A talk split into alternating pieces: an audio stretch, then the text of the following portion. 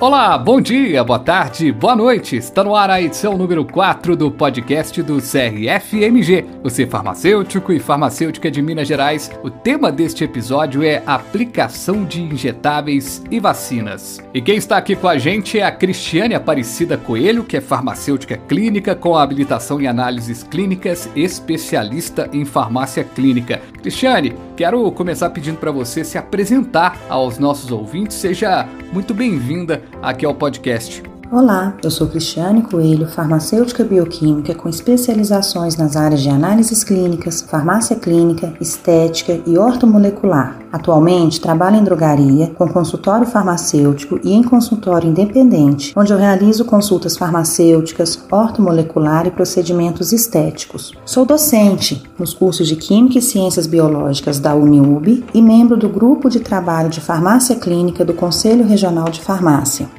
Ô Cristiane, você inclusive vai ministrar um curso sobre aplicação de injetáveis e vacinas. Esse curso começa no próximo dia 22, já está com inscrições fechadas. O curso ele compreende dois módulos, né? Como é que ele será dividido? O primeiro acontecerá na forma EAD, com carga horária de 22 horas, e o segundo módulo será presencial, com carga horária de 8 horas. Portanto, será um total de 30 horas de curso em aplicação de injetáveis com certificado. Interessante, então, em breve, novas turmas. Agora, Cristiano, o que fica dessa sua explicação é que há uma demanda muito grande por profissionais com essa capacitação, né? Visto que ainda é escasso profissionais farmacêuticos com habilitação em aplicação de injetáveis, o curso tem como objetivo capacitar os profissionais que já atuam na área de saúde para realizar esse procedimento de maneira correta, precisa, humanizada e eficaz, usando os conhecimentos em legislações, biossegurança e vias de administração, prezando também pela saúde do paciente e atualizar os mesmos quanto às técnicas de aplicação. Então a gente percebe aí que está sendo agregado ainda mais valor ao farmacêutico, né?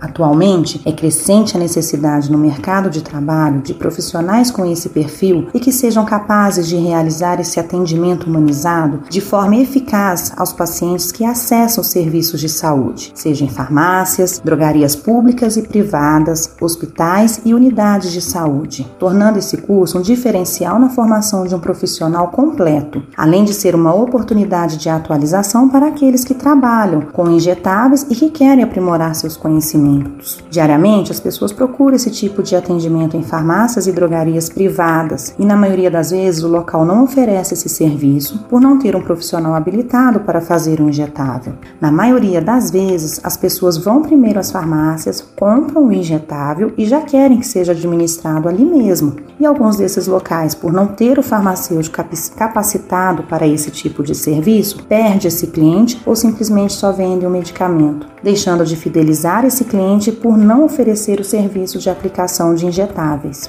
Agora uma dúvida, qual que é a diferença entre aplicação de injetáveis e aplicação de vacinas? A principal diferença entre aplicação de injeções e vacinas consiste na via de administração. Para os injetáveis, temos as vias intramuscular, subcutânea, intradérmica e endovenosa. Esta é feita apenas em hospitais. Já as vacinas são feitas de forma oral ou pelas vias intramuscular, intradérmica ou subcutânea, diferenciando também no agente inoculado que poderá ser um vírus vivo, inativado ou atenuado.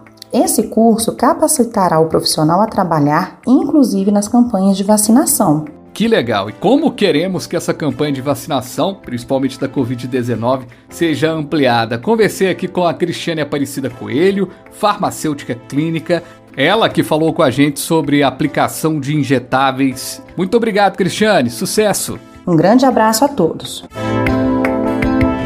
E a gente volta na próxima semana com mais um podcast do CRFMG. Lembre-se, CRFMG no Spotify, no Apple Podcasts, Google Podcasts ou na plataforma da sua preferência. Acesse também o site crfmg.org.br. Farmacêutico, farmacêutica, até a próxima com mais informação, comunicação e orientação. Abraço!